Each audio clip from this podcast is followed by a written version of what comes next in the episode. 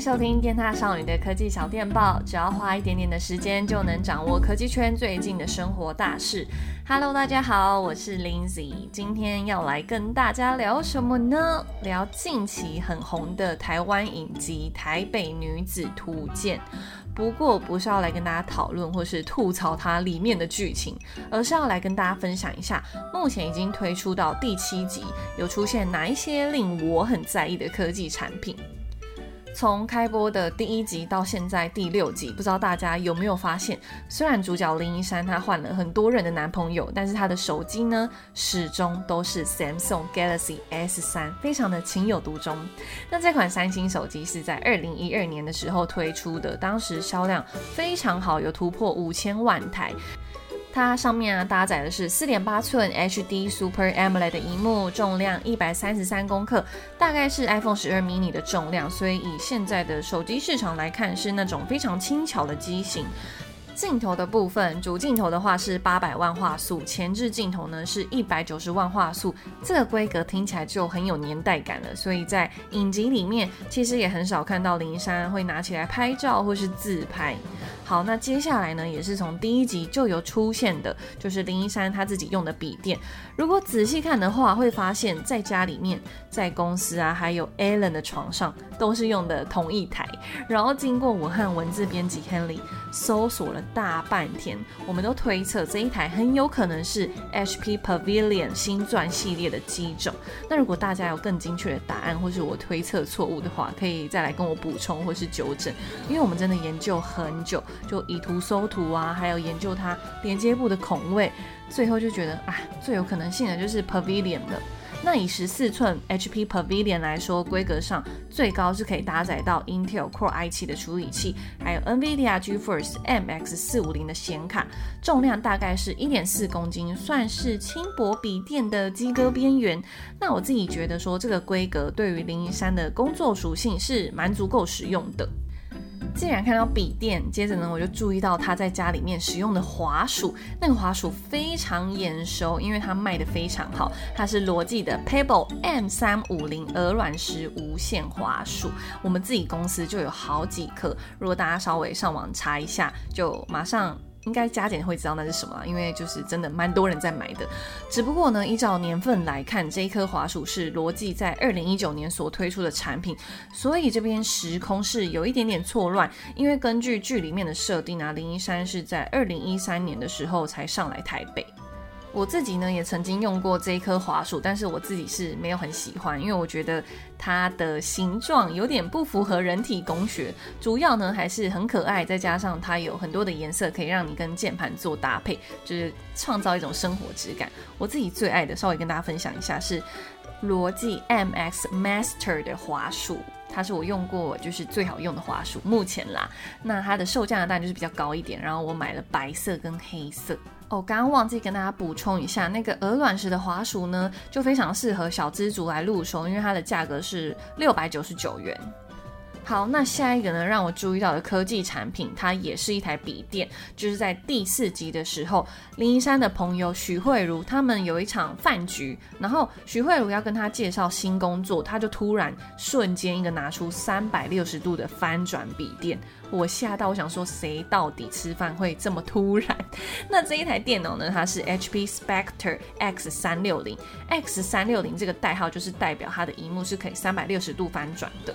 那这一台笔电，它的重量是一点三六公斤，算是轻薄型的笔电，难怪可以这样子随身携带。那它的荧幕是十四寸的，可以翻转三百六十度的 OLED 荧幕。然后这一块荧幕呢，它还可以触碰，也可以让你搭配触控笔一起做使用。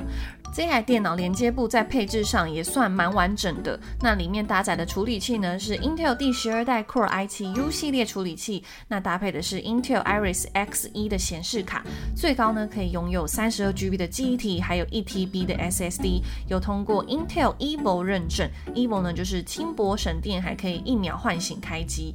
不过规格听到这边，大家应该心里有底，就是这个价格不会太亲民。好，我来公布一下它的售价呢是六万一千九百元，我本人是买不太起。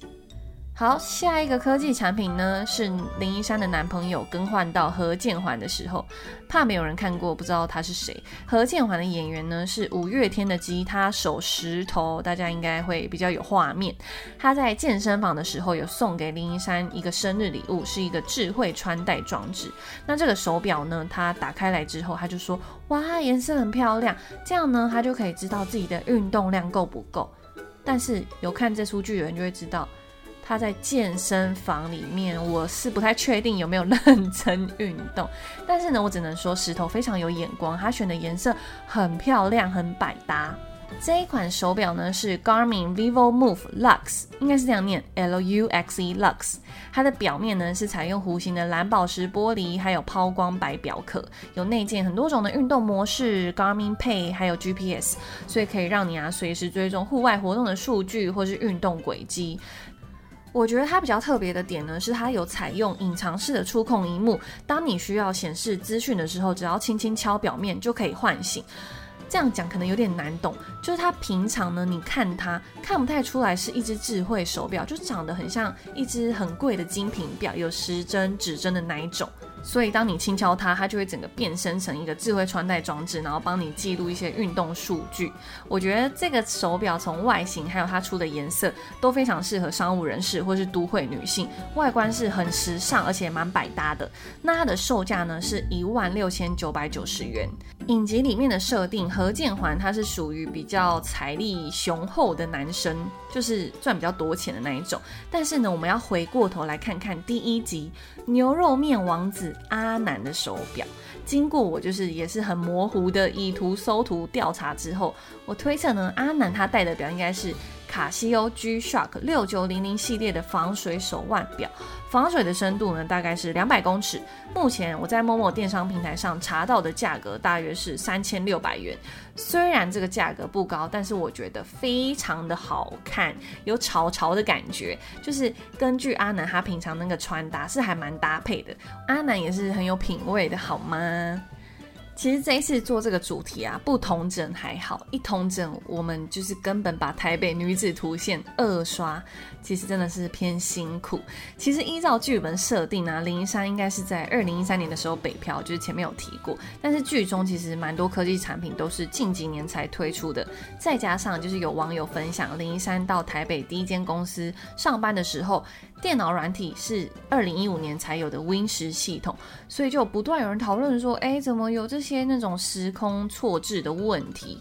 但是以我自己的观影习惯来看，并不会特别在意时间对不对得起来这件事情。